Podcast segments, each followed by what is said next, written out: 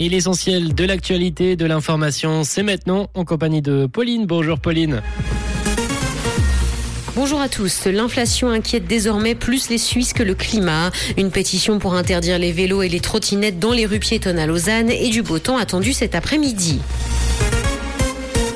L'inflation inquiète désormais plus les Suisses que le climat. C'est ce que montre une étude Comparis. 7 Helvètes sur 10 se préoccupent du renchérissement qui détrône ainsi le réchauffement climatique.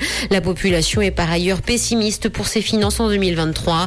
L'inflation la plus remarquée se situe d'ailleurs dans le domaine de l'énergie et du chauffage. La hausse des prix des vacances s'est également fait sentir.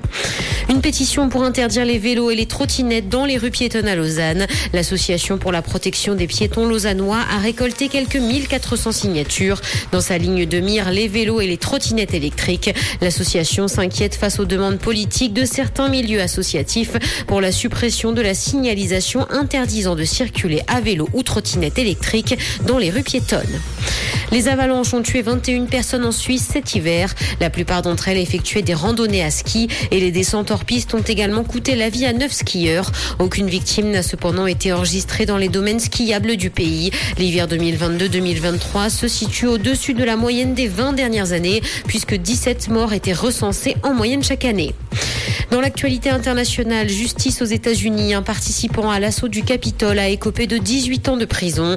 Il s'agit d'une figure de l'extrême droite. C'est d'ailleurs la plus lourde peine prononcée à ce jour pour l'attaque survenue le 6 janvier 2021.